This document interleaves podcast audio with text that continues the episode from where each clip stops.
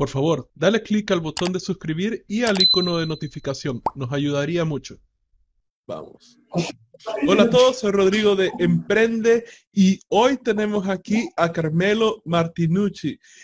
Él es parte de un proyecto llamado Access App, que es una app de turismo que prácticamente reúne la información de un montón de establecimientos que cuentan con en sus instalaciones. Está pensado para ayudar a personas con discapacidad y o movilidad reducida, así como sus círculos. Ellos están pensando en lanzar la aplicación en diciembre, pero para mientras están teniendo bastante una recepción bastante buena. Así que bienvenido, Carmelo. ¿Cómo le va, Rodrigo? Un gusto y gracias a todos Gracias por la invitación y, gracias por la oportunidad también de mostrar un poco lo que hacemos con el equipo de Access eh, acá justo estoy en la oficina. Eh, es, otro trabajo que tengo en el día a día, eh, aquí en, Buenos Aires, Argentina, en el Ministerio de Modernización de la Nación. y bueno, ahora charlaremos un poquito más de Access pero gracias nuevamente por la oportunidad. Buenísimo. Y ¿Quieres hablarme un poquito más sobre ti, cómo empezaste el emprendimiento, este, de Historia Access Up también, cómo empezó la idea? Bien, te cuento. Eh, es un proyecto que nació en la universidad por parte de mi socio, Andrés. Eh, él es licenciado en turismo, eh, aquí también por la Universidad de Ciencias Empresariales y Sociales. Y estaba en una materia de, una materia creo que era de derecho del consumo o algo de relacionado con, lo contable. Y el profesor les pidió si por favor pudieran hacer eh, algún tipo de trabajo práctico con, el motivo era, bueno, que sea un proyecto eh, desafíos del turismo, ¿verdad? Entonces dice, bueno, a mí se me ocurrió todo dentro del marco de la universidad como un proyecto, un proyecto más, como un TP. Eh, a él se le ocurrió hacer esto llamado en su momento accesibilidad que era, dice, bueno, voy a armar una especie de plataforma que, donde carguemos todos los lugares que cuenten con accesibilidad en sus instalaciones para las personas con discapacidad. Y quedó, ¿viste? Bueno, eh, después de un trabajo bastante arduo de investigación, mucho, mucho investigación, eh, pudimos eh, lograr lo que fue el primer menos que un prototipo, era una especie de versión beta de, diseño, eran cinco o seis páginas en, una internamente dentro de una aplicación para mostrar cómo quedarían las pantallas, de lo que nosotros pensamos. Por supuesto que fue todo un desafío pensar desde los colores hasta la, simplificación de la información, era todo muy desafiante. Eh, y nosotros, yo soy politólogo, eh, no vengo, no soy programador ni nada, no vengo por el lado de la tecnología per se, Así que fue también todo un desafío. Eh, pero recién después de dos años de trabajo, eh, a fines de 2018, pudimos lograr tener la aplicación ya en mano. Así que hoy en día ya estamos por cumplir un año, eh, ahora en diciembre. La recepción ha sido muy buena. estamos, hemos logrado mucho, mucho partnership con muchas instituciones, eh, y trabajamos mucho con el sector público y también organizaciones del tercer sector, eh, ONGs y fundaciones y demás. Y, también gracias a que nuestra presencia eh, en las redes, somos muy insistentes con el tema de las redes sociales, es que nos llegó la invitación también de formar parte como responsables de Argentina de la revista latinoamericana de turismo inclusivo, y es así que conocimos a un montón de gente que estaba en la misma que nosotros, como emprendiendo o trabajando en el centro público, siempre la temática del turismo accesible, nos llegó la posibilidad en esta revista de conocer a un montón de personas y de repente vimos que había 10 eh, access apps, más de, de, la tecnología en sí, era como 10 equipos de trabajo en Chile, Uruguay, Costa Rica, México, las centrales de México. Eh, y conversando y haciendo artículos y poniendo, haciendo puestas en común y demás, y que nos invitaron ahora en tres semanas a Guanajuato eh, a, un congreso de turismo accesible. Así que estamos muy, muy orgullosos y, es como todo, todo se va dando eh, así, eh, de a poquito, con constancia y, la verdad que es mi primera experiencia como emprendedor que tenga resultados, porque antes había, armado un diario digital, una consultoría, pero era todo más, eh, todo más rústico, solo que le decimos rústico. Eh, pero bueno, es, algo muy lindo. Y es algo interesante que menciones eso, porque yo también tuve tres ideas de negocio antes de tener la primera que me diera dinero y las primeras tres no dieron ni un solo centavo, así, nada, nada, nada, pero creo que así sigo aprendiendo este, que era una buena y que era una mala idea y, ir aprendiendo a ver las señales, ¿verdad? Y luego todavía tuve mi, este, mi quinto negocio, que es el que tengo ahora, ¿verdad? Que está generando mucho mejores resultados que el, que el cuarto, que fue el primero que dio dinero. Eh, para ti, ¿cómo es, cómo, qué dificultades has ido encontrando este, mientras has estado aprendiendo este camino? Especialmente, quieras o no, Latinoamérica, tú sabes que no, eres, no es como lo más conocido por desarrollar apps y, crear este tipo de, empresas. Eh, ¿Qué es lo más difícil que tú crees que has encontrado? Creo que lo más difícil, por un lado, es eh, cuando hablas, viste, siempre de tecnología y aplicaciones, es si uno no es conocedor de, programación y de diseño, es el factor económico, porque tenés que delegarlo a una tercera eh, persona o institución o son lo que sea, para que te desarrolle lo que vos tenés en mente. Eso fue algo que nos llevó tiempo, juntar el dinero para poder hacer la aplicación. Eh, es como todo, ¿viste? Cuando decís, quiero tener un bar, pero no sé, me alcanza para comprar cinco botellas. ¿viste? Entonces decís, bueno, pará, entonces ¿cómo hacer? Y tenés que hacerte una investigación atrás y decir, bueno, desde cómo sería, dónde lo emplazás y todo el trabajo ese de, mercado, de mercadotecnia. Eh, creo que el factor económico fue una cosa bastante eh, que nos sigue acompañando hoy, pero ya estamos más livianos y con costos muy bajos. Entonces, no es tan, em, en su momento fue muy complicado. 2018 fue un año de juntar dinero nuestro, más familiares, más conocidos, más un poco de todo para lograr la aplicación. Otro factor que escapa a lo económico es, o que está medio atado, es el tema del financiamiento eh, del sector, por ejemplo, sector público, que entienda que uno va trabajando nichos para potenciar y que eventualmente derramarán ingresos al sector público también. Eh, hay una disociación muy grande entre la cuestión, me parece, eh, entre el privado y el público, de entender que si el público o el privado apuesta a, los emprendimientos, también lo que va a pasar después es que eh, uno instale una organización, pague impuestos y derrame nuevamente al sector público privado. Es como entender dónde trata de pararse uno en la, en la rueda. Eh, después, otro desafío fue eh, no tener precios y términos de referencia. Justo en nuestro caso, ¿no? Porque, por ejemplo, nosotros estuvimos este año validando con la aplicación en mano y ahora en diciembre es el mes que salimos a vender. Nos costó mucho encontrar el modelo de negocio, muchísimo.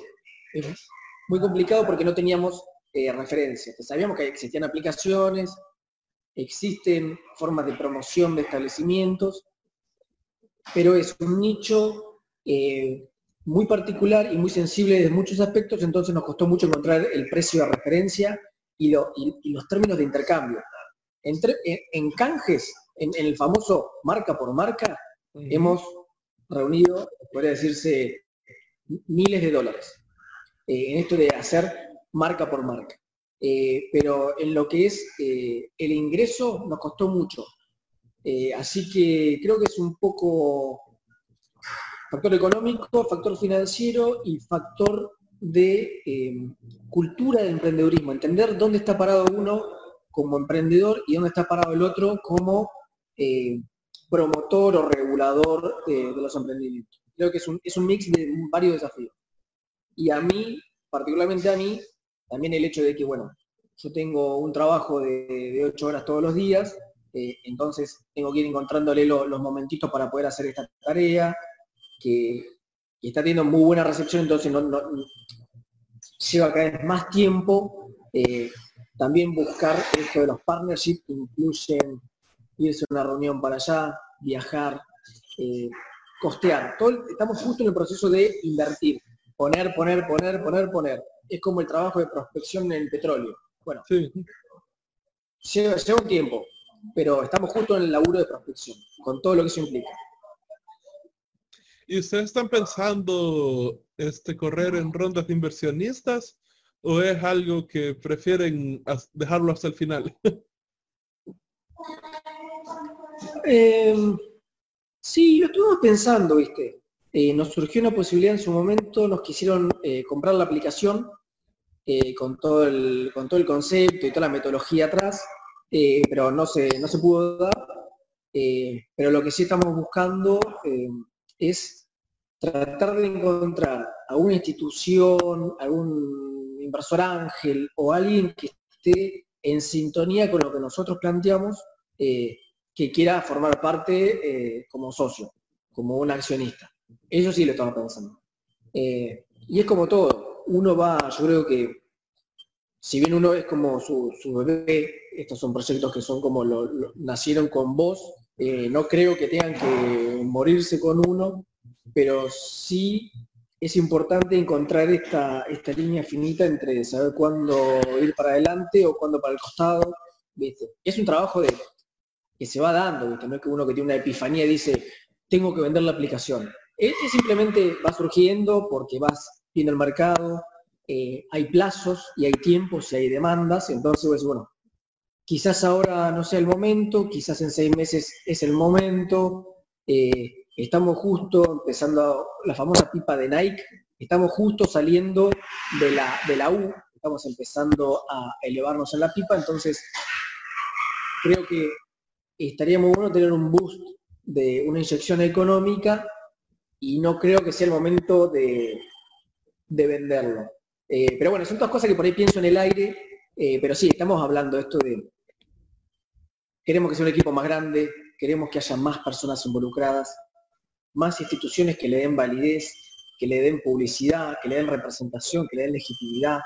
Eh, entonces estamos como en un momento de, bueno, primera etapa, hicimos esto. Ahora viene la segunda etapa, ya de crecimiento más ordenado. Eh, pero sí, estamos con, temas así como de, de inversiones y demás eh, pensando.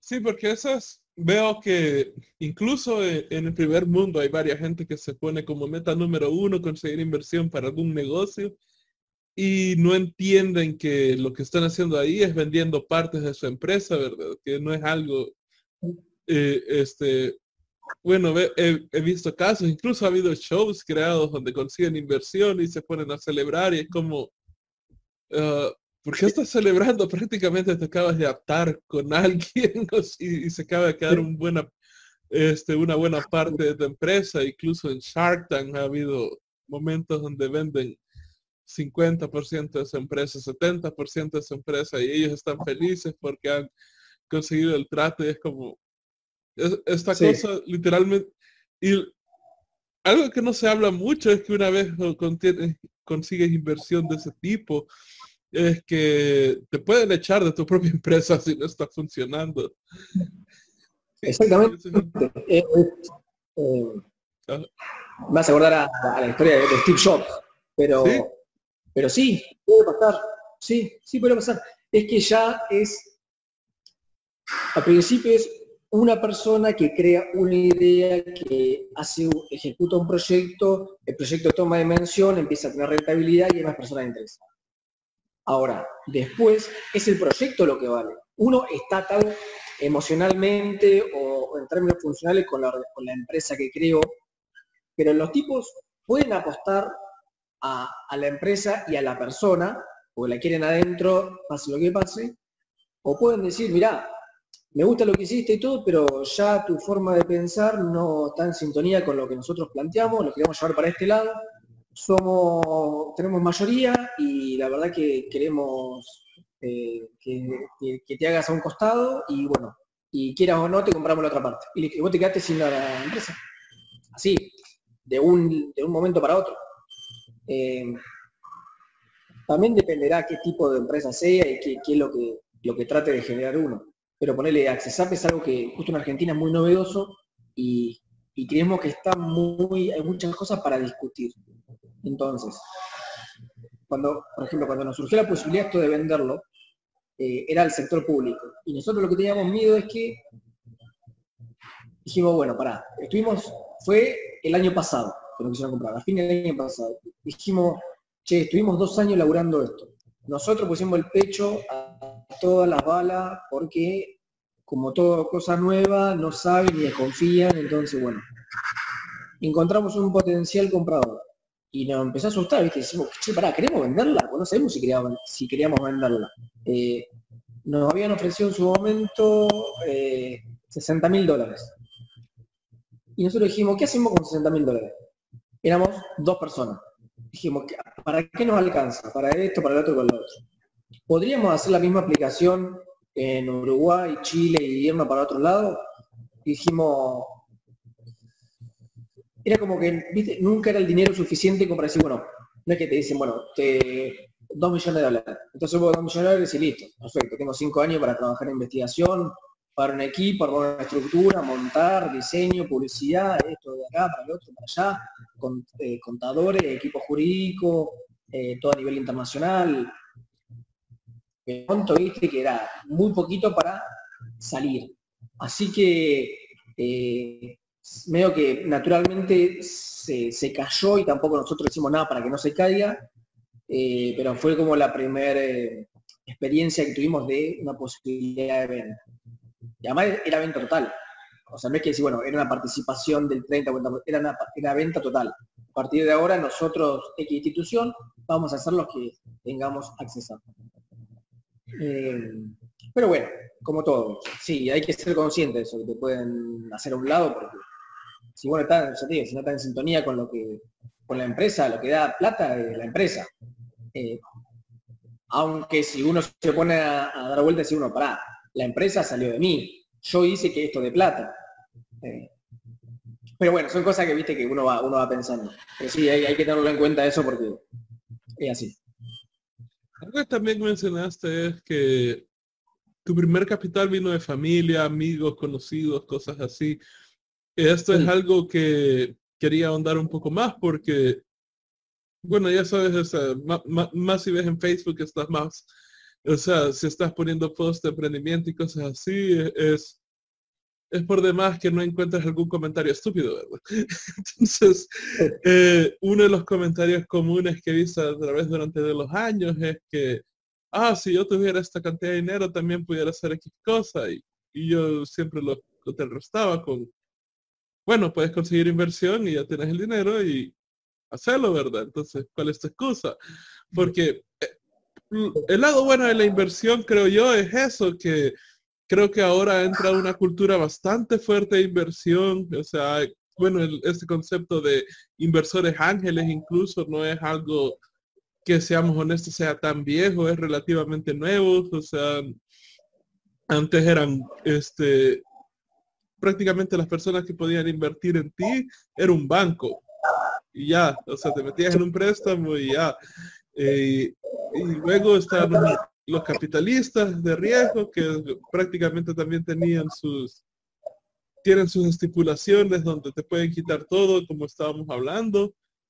Pero luego está estos inversionistas ángeles que prácticamente te pueden dar dinero y si la idea no funciona bien, no tienes que estarles pagando nada de regreso, o sea, es, por eso viene el nombre de Ángel, ¿verdad? Entonces, sin embargo, incluso antes de Los Ángeles, o sea, es bien común eh, que emprendedores que necesitan capital vayan a, a, familiares, conocidos, cosas así. ¿Cómo fue ese proceso para ti, este, Lira?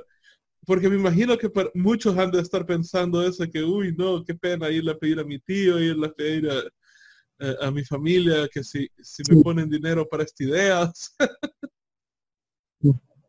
sí.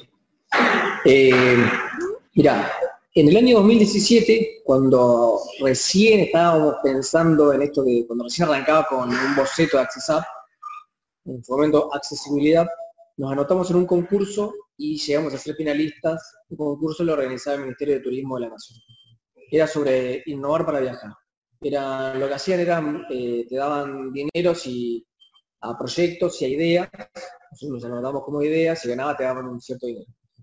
Nosotros dijimos, bueno, perfecto, nos anotamos, empezamos a pasar las instancias, dijimos, listo, si, si ganamos, nos daban entre 150 mil pesos y 250 mil pesos. Era un monto que a nosotros nos servía muchísimo para desarrollar la aplicación. Sin embargo, eh, no, ganamos, llegamos a ser finalistas, eran 1.100 proyectos, llegamos a, los mejores 10. Eh, no ganamos, pero dijimos, che, pará, tenemos un montón de, capital intelectual acumulado, teníamos mucho, tuvo mucho coaching, mucho, mucho pensar en términos de, sostenibilidad de las cosas, de que las cosas duren más allá de lo que, de que uno piense que, bueno, quiero tener, como decíamos, todo un bar, quiero tener un bar y junto la plata lo pongo y listo. Y después si se funde o no se funde, o si da plata no da plata, no importa, yo ya hice igual. Cuestión que teníamos mucho, mucho, mucho capital intelectual, podría decirse, y dijimos, bueno, perdimos, ¿qué hacemos? O lo dejamos a un lado, o lo hacemos igual. Así que fue así que estuvimos como 3-4 meses viendo la posibilidad de qué hacer, porque fue un golpe duro también, por supuesto, perder un concurso de esa envergadura y que uno pensaba ¿viste, que iba a ganar, es como todo. Eh, pero bueno, eh, fuimos, primero hablé con mi familia, después mi socio habló con su familia, eh, vimos posibilidades de, de, aportes no reembolsables a través de líneas de crédito internas del sector público, pero no, no nos lo podían dar porque no había eran aportes a emprendimientos tecnológicos, pero nosotros no éramos programadores. Entonces, necesitamos una persona de tecnología en el equipo. Cosas, viste, que uno se va, va viendo en el camino. Eh, así que no se pudieron dar estas líneas, dijimos, bueno, la única forma es la familia. Y empezamos de a poquito. Miles de pesos por acá, miles de pesos por allá. Eh, primera etapa a todo esto. O sea, algo como para hacer algo más.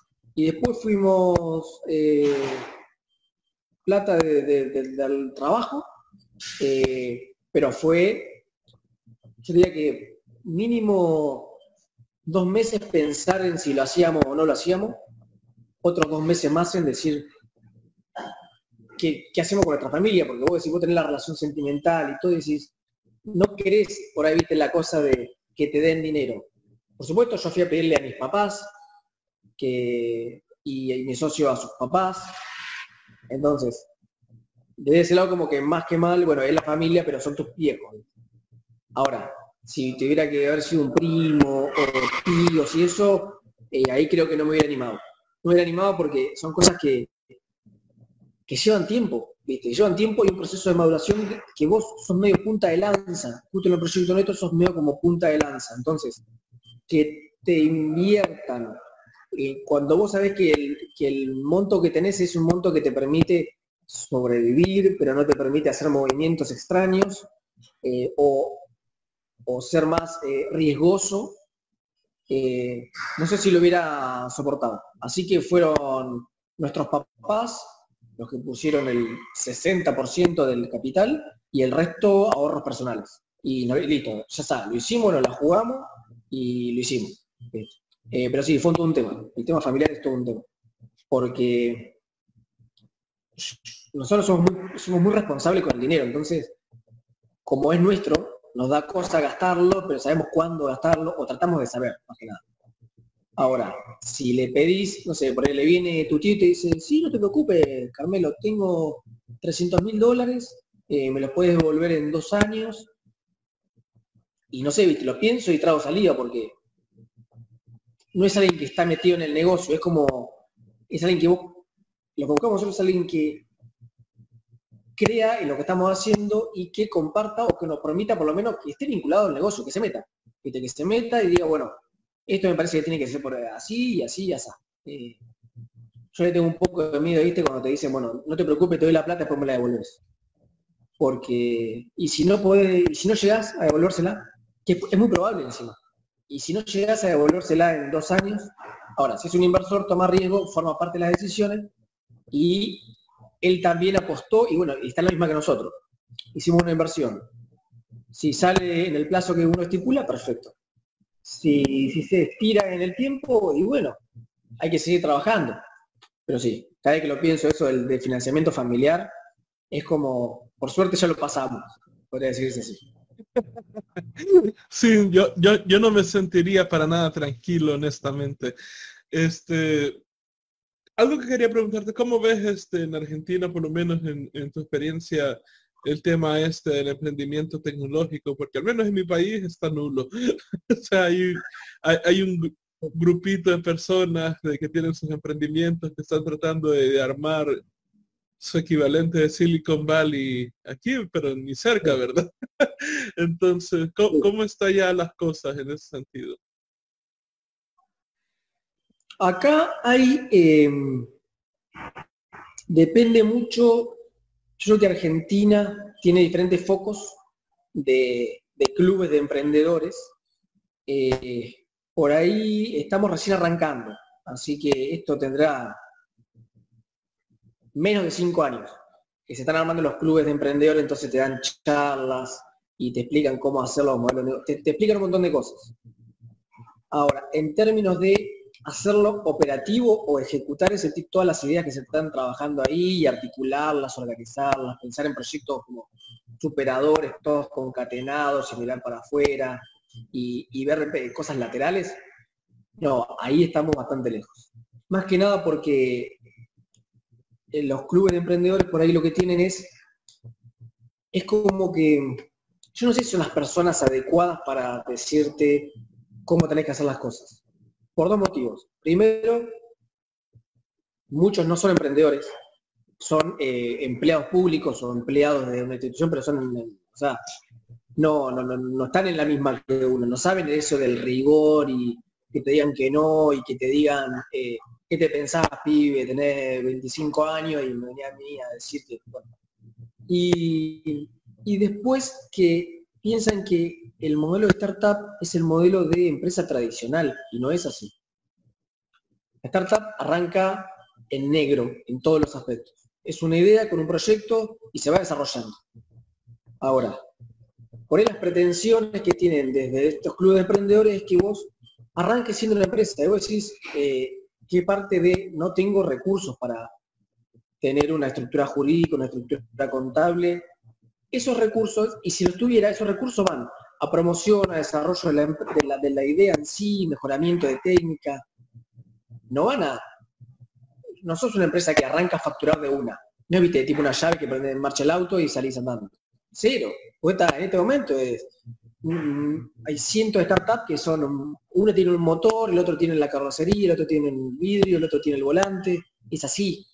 Eh, entonces creo que es una mezcla entre, no sé si el personal está capacitado y si la, y si la, forma de pensar a la, startup es la adecuada. Eh, nos pasó en su momento de que, como la normativa, justo nosotros por le digo la parte de la tecnología, eh, la tecnología no está normada, o sea, hay ciertas cosas que sí, hay alguna ley que, que, que haya un tipo de impulso y demás, pero son todas cosas que se dan por facturación.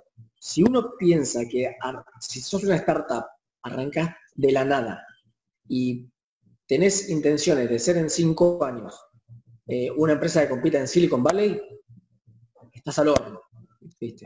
Eh, acá lo que se da también es mucha, mucha startup, viste que sí, posta.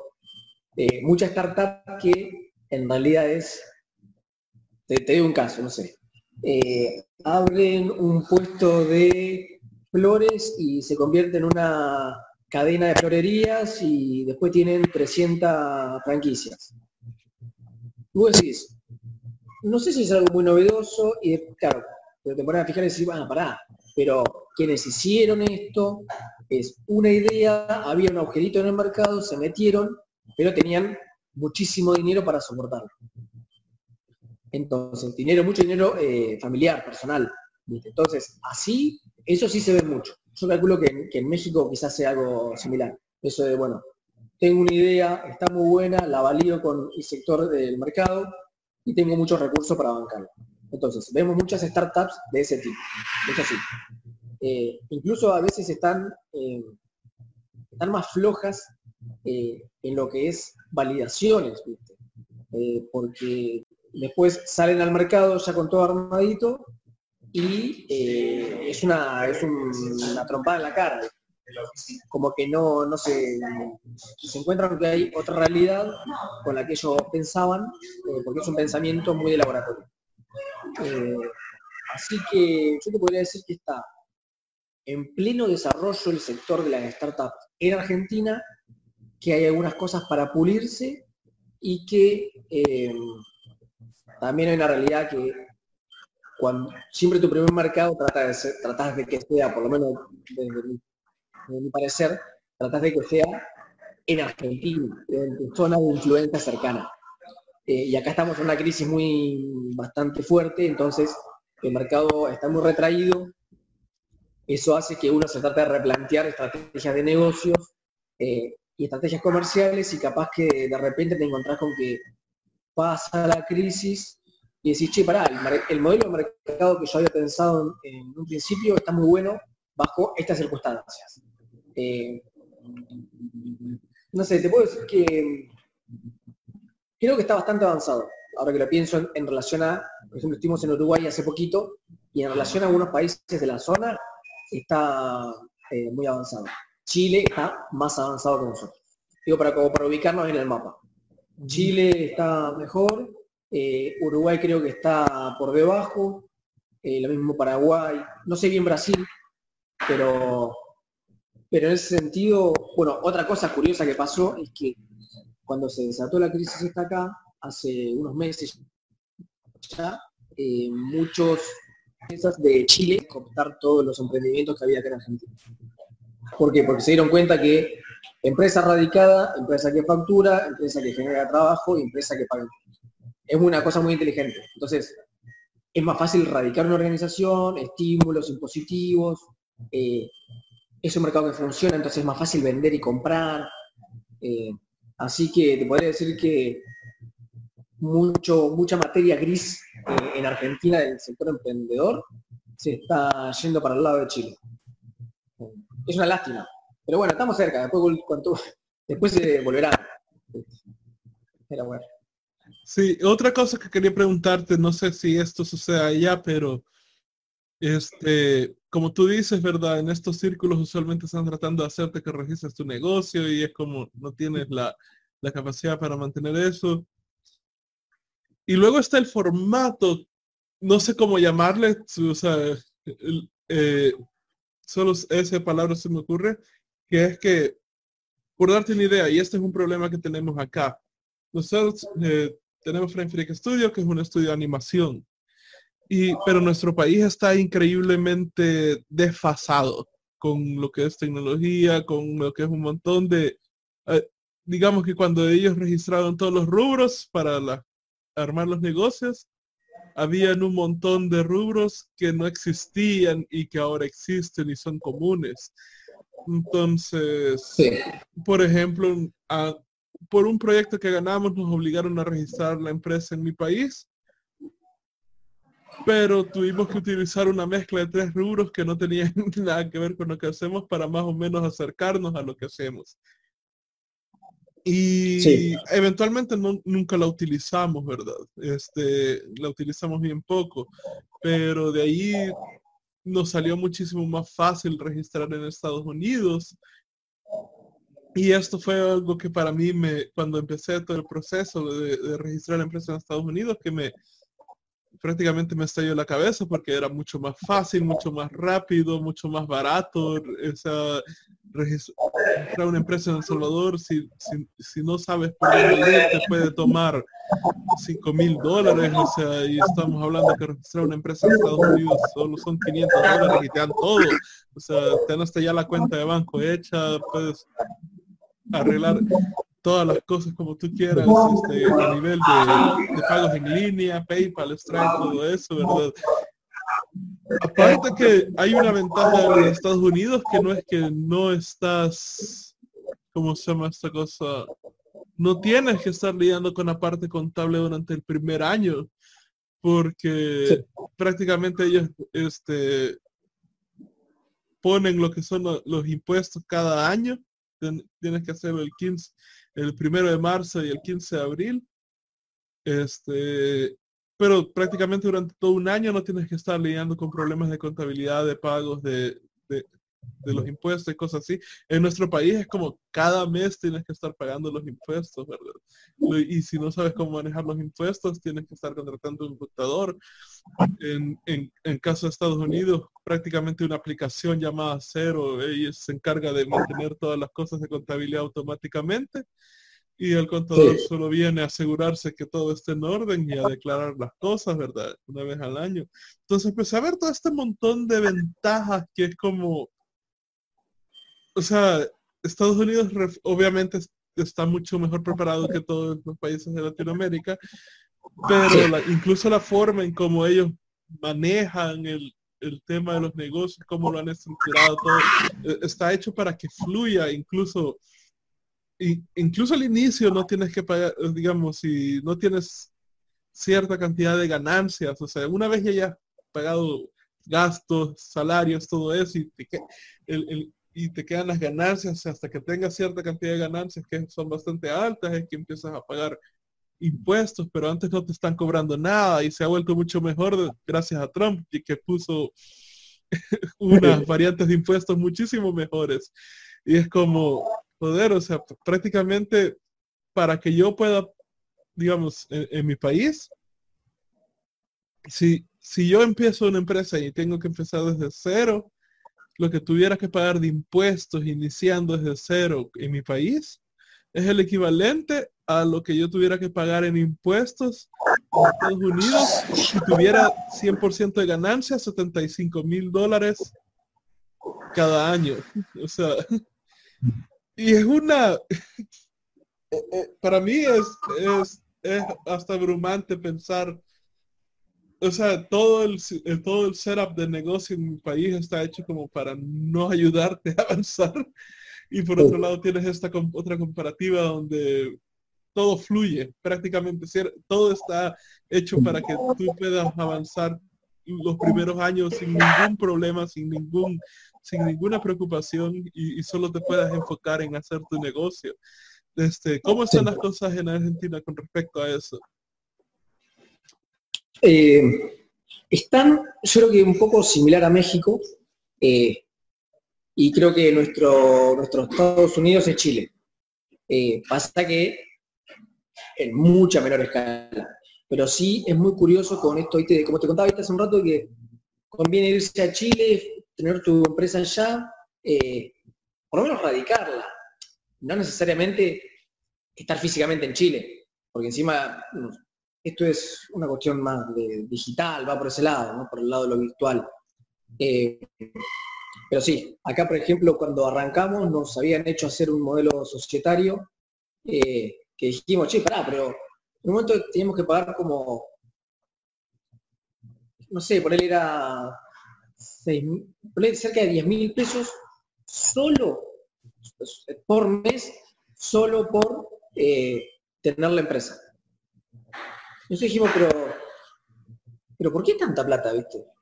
Eh, no, más, más, más, porque eran 6 mil pesos cada uno en concepto de eh, un pago por la, era como un concepto jubilatorio por empresa, por ser los directores, digamos, eh, más 15 mil pesos, 15 mil o 20 mil pesos solo de pago mensual por hacer básicamente nada. Eh, vos después haces, tu, trabajo, pero solo para mantener los papeles en regla era ese monto. Es una barrera de entrada altísima, teniendo en cuenta los niveles de facturación acá y lo que son los salarios y lo que son tus potenciales consumidores. Es una barrera altísima. Por eso creo que es una mezcla de, de ignorancia por parte de los profesionales, pero no en el mal sentido de ignorancia, sino que es nuevo, entonces no saben cómo, cómo hacerlo. ¿Viste?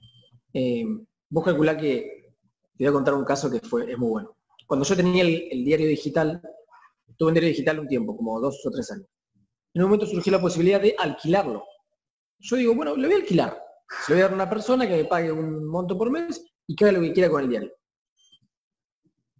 Hice eso y el abogado me recomendó un contrato de locación, que es decir, un contrato de, como si yo le alquilara un departamento. Eh, y era la única forma que encontró a nivel jurídico para decir, bueno, un alquiler, pero entonces decía, bueno, no sé, viste que en los contratos de alquiler te dice, bueno, eh, el, señor Rodrigo Flamenco alquila por el monto de X pesos mexicanos en la unidad donde se, en la avenida tal. Bueno, esto es exactamente lo mismo.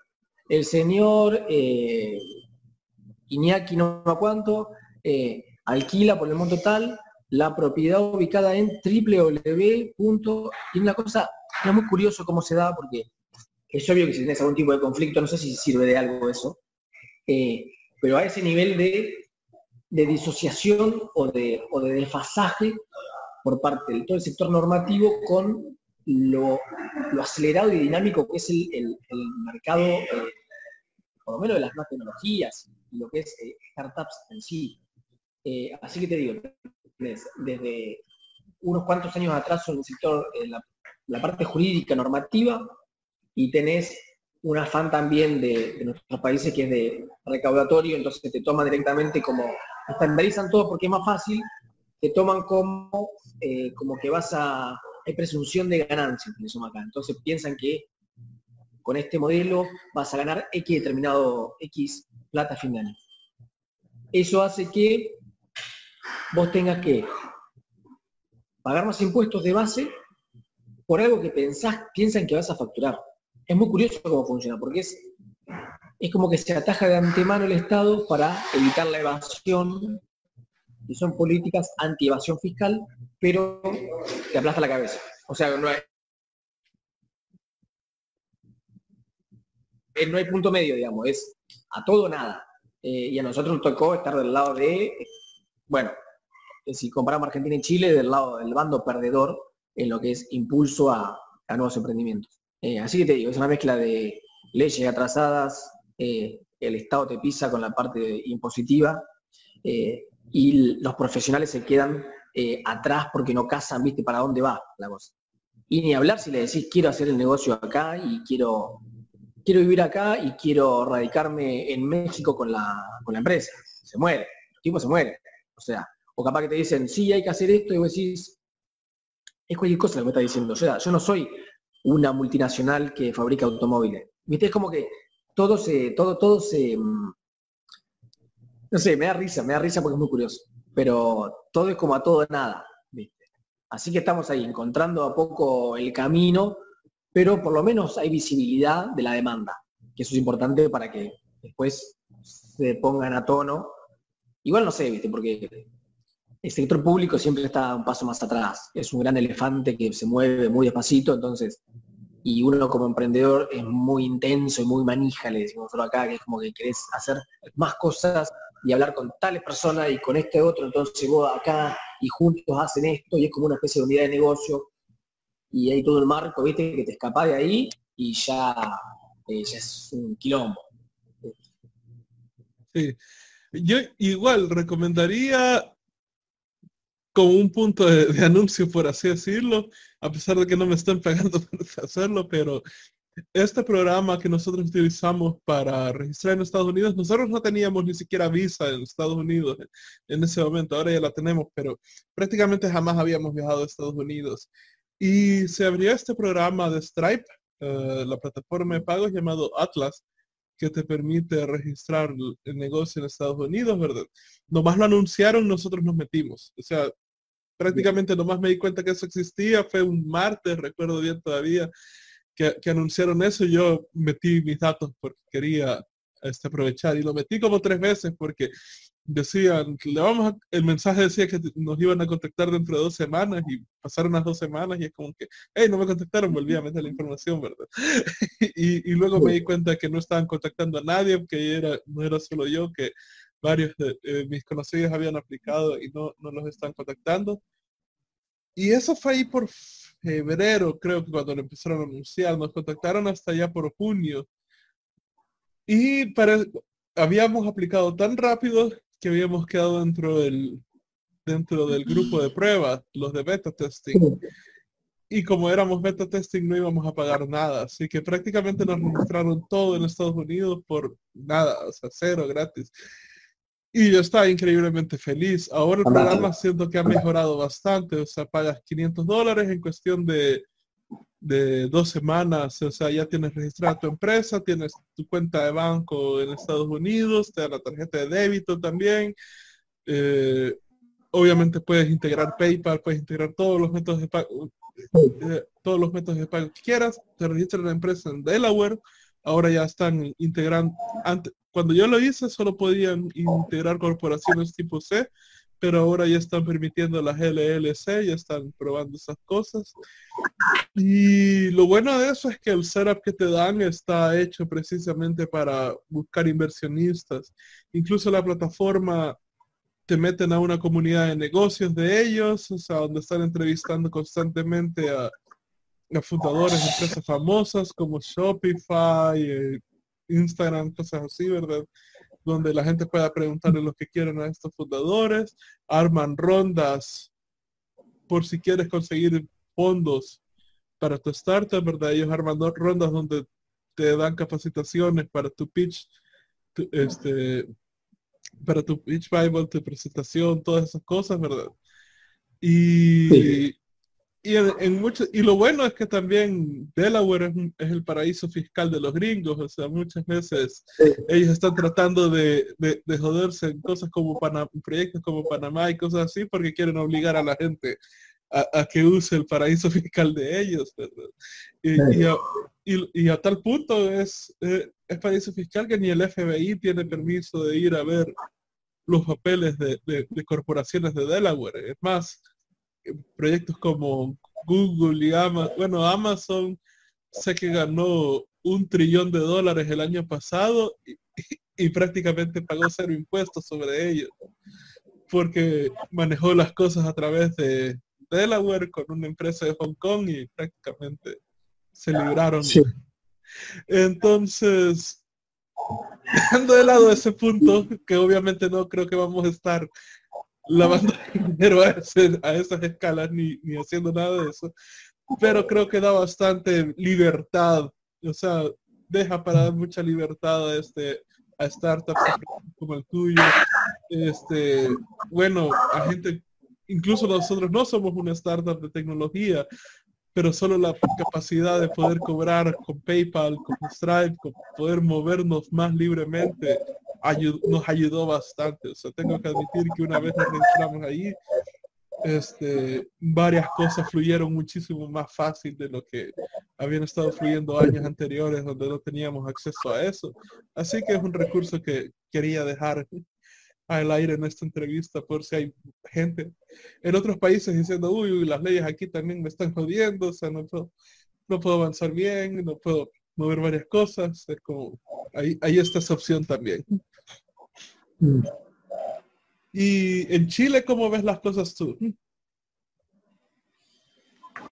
Yo entiendo que lo que tiene la posibilidad de Chile es que eh, te dan, eh, a nosotros nos, los programadores, los que hacen Access eh, un día charlando porque hemos pasado acá en Argentina un montón de, evaluaciones seguidas. Y cada vez que pasa una y que el dólar se dispara, eh, siempre todo el mundo dice, me quiero ir de Argentina ya. Bueno, estoy charlando con los programadores, me dicen que ellos trabajan mucho para lo que es México. Eh, entonces me dice, dejen de renegar en Argentina, me dice, eh, armen la empresa en otro lado, porque acá es un quilombo siempre y, se cae el, mercado y si vos sos dependiente de Argentina, te podés fundir y, tirás por la borda todo el trabajo hecho de años. Entonces dice, váyanse para afuera. Sí, le dijimos, la idea es vender afuera. No, no, me dice, más que vender afuera, es vean la posibilidad de radicarse afuera. Y le preguntamos, pero, pero ¿cómo? No, dice, eh, Uruguay también, si ven en el sector emprendedor, emprendedores, está un poquito más atrasado, en el sector de instalar tu organización, en eso tiene unos plus más grandes que es Argentina. Es como que en eso se compiten entre Chile y Uruguay. Uruguay también es gran, eh, una gran plaza financiera de América del Sur. Entonces tiene mucho ese tipo de impulso. Eh, pero me dijo, en Chile averiguada, me dice por qué eh, estás exento cuando armás la organización. Estás exento uno o dos años del pago de impuestos eh, y más allá de la cuestión de que, bueno, es fácil comprar y vender porque hay mercado funcionando y estabilizado. Eh, por ahí ustedes que arrancan y tienen costos altos, barreras altas de entrada, allá es más fácil. Allá es como un poco lo que contabas vos como con Estados Unidos. Es, bueno, te radicas en Chile eh, y ya no pagás 20 mil pesos argentinos por mes solo por tener organización. Se entiende que tampoco uno viene que ande promoviendo la, evasión fiscal. Al contrario, es dame aire, claro, dame aire que yo me arreglo. El mercado, me meto en el mercado y después te pago impuestos. Por, supuesto. Más alto, más bajo, eso lo decide el, fisco. Pero va por ese lado.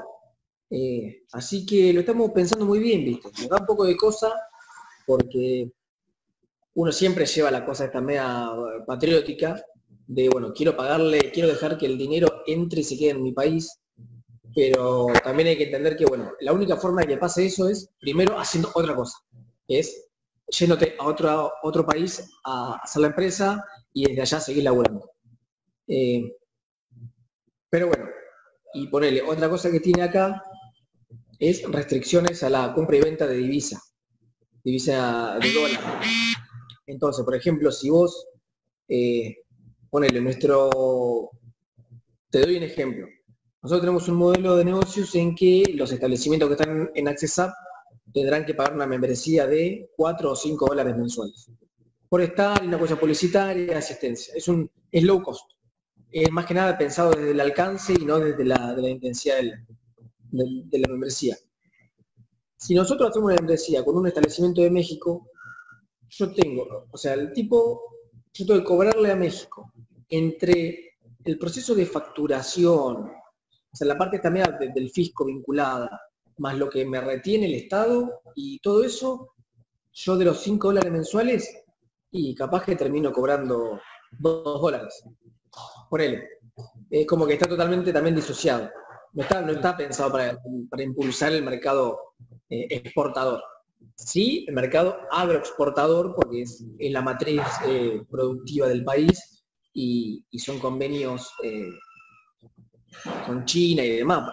es por el otro lado, por eso, si vos querés exportar conocimiento, exportar un servicio, es muy costoso para ir y volver con el dinero. Eh, y tenés que hablar ya también de billeteras virtuales, pero ya es todo pensado no como algo, como una herramienta que es una cuestión de comodidad, es la única que hay. Entonces, tenés que ir ya pensando cómo ese después. No sé, es un quilombo, te juro que te pones a pensar y dices, es un quilombo, es terrible. Entonces decimos fácil hacerlo así, que un quilombo, ¿viste? Porque decir, ¿por qué te dice tan complicado? Si es. Eso. No te diría que, ser complicado. No te que ser complicado, te juro.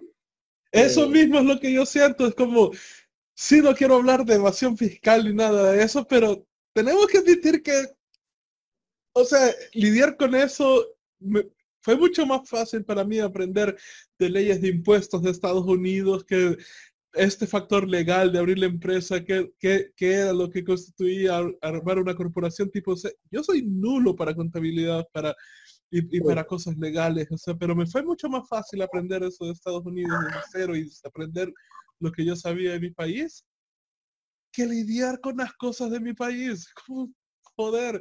Y, y, como tú dices, o sea, es, es como respirar, es como que te hayan tenido con una bolsa en la cabeza y luego tienes todo bueno, Stripe incluso incluyó ya el pago con, con criptomonedas. Como, puedo cobrar en criptomonedas si quisiera. Eh, es una libertad increíble en comparación a todo, como tú dices. Y a esto, a estar lidiando con todos estos otros problemas totalmente innecesarios, solo porque la gente del gobierno todavía tiene mentalidad de la edad de, la edad de piedra y, todo lo quieren papel, o sea, y, y, eso te quema también, o sea, ya por sí el emprendimiento es algo bastante difícil de hacer. Yo soy de la filosofía de que todo lo que todo lo que realmente valga la pena hacerlo, todo lo que realmente sea bueno, ya sea una buena relación, buenas amistades, buen negocio, buen trabajo, todo tiene que poner mucho, mucho trabajo por mantener lo que sea bueno. O sea, es algo que le tienes que dar mantenimiento y tienes que poner mucho esfuerzo. Y es algo que ya por sí es bastante difícil. Entonces no hagamos algo que ya es suficientemente difícil, más difícil de lo que tendría que ser. E-, esa es mi filosofía. Y, y, aquí es al revés, es como que, ah, esto ya es difícil, hagámoslo más difícil todavía. Sí, tal cual. Tal cual, tal cual. ¿Quisieras dar algún último consejo que no hayamos hablado en entrevista para gente que quiere empezar sus negocios? Sí, eh, un consejo. Si, si algún día tienen alguna idea o un proyecto, lo logran validar con conocidos, profesionales, con, quienes puedan, eh, y tienen el dinero, háganlo, no duden, háganlo. Si le va bien, perfecto. Pero háganlo. Cuando encuentran un agujero en el mercado, métanse, hay que taparlo con algo, ¿viste? Entonces, ¿cómo se hace? Depende el, agujero a tapar. Pero cuando uno ve que hay una necesidad, eso, eso es el mercado, eh, el ABC de mercado, es hay una necesidad ahí, hay una demanda insatisfecha. Si, por supuesto, si la demanda insatisfecha sale 500 millones de dólares, bueno, es un problema. Pero si es algo más simple de agregar un eslabón a una cadena, hacelo. Esto es un consejo para todos. Es háganlo. Después ven cómo le dan la vuelta, se integran al mercado. Pero si se puede hacer las dos cosas juntas, mejor. Pero háganlo. Porque una vez que lo haces, ya vas a ser más reconocido. No como quizás como el Jeff Bezos por ser multimillonario, sino por haber tapado el agujero. Entonces, detectar una demanda es algo que, bueno, no sé si se puede, yo creo que se, debería estudiar eh, en administración de empresas y cosas así. Pero es, si ves que hay un agujero en algún lado y tenés el dinero para hacerlo, hacelo. O sea, no lo dudes, hacelo. Después, mientras vas viendo, después vas viendo cómo, lo, cómo, cómo te metes en el mercado. Eh, y te repito, si podés, por supuesto que yo digo, hacerlo no es tampoco tan sencillo ni nada, pero es hacer lo que sea necesario para hacerlo. Eh, y mientras tanto, más vale, tratar de hacerle, hacerlo más robusto, viste, este el agujero. Es como todo, si tenés un bache, bueno, lo puedes tapar con arena, pero si lo tapás con cemento y lo alisás, siempre es mejor. Eh, de forma que sea sostenible. Eh, y em, no, creo que ese, es el consejo. Ese es el consejo. El consejo madre. Que lo que nos motivó a nosotros también, ¿viste? Estaba, estaba la demanda y había que meterse. Buenísimo. Y si quisieran encontrar más sobre Access App y sobre ti, ¿dónde pudieran hacerlo? Eh, yo estoy en las redes y también estamos con Access App muy presentes en Facebook e Instagram y también tenemos nuestro trabajito en Twitter y, un poco LinkedIn, pero apenas. Eh, y si no, pueden encontrarlos en, en www.accessapp.com.ar, eh, pero les sugiero que se metan en las redes sociales, que es donde tenemos toda la vida, donde está toda la vida de Accessapp. Eh, más que nada en Instagram, que ahí estamos muy presentes. Eh, hablando de nosotros y, empoderando un poco a la comunidad que tanto queremos, que la persona con discapacidad y queremos que viaje y conozca y, se, y se impregne esto también lo que es viajar y conocer cosas y la cultura y todo eso. Así que los invitamos ahí, a nuestras redes, como Access doble C, doble P y una sola S. Buenísimo. Eh, muchas gracias Carmelo por hacer tu tiempo aquí y venirnos a dar tus consejos, hablar de tu experiencia. Realmente lo aprecio bastante. Gracias Rodrigo. Le mando, te mando un abrazo a vos, te agradezco nuevamente y le mando un abrazo grande a toda la comunidad de Emprende. Buenísimo. Y bueno, si les ha gustado este último episodio, denle like al, botón de abajo y por favor denle suscribir y al botón de la campanita. Y si nos están escuchando desde el podcast, denos seguir, suscribir en su plataforma favorita. Hasta la próxima.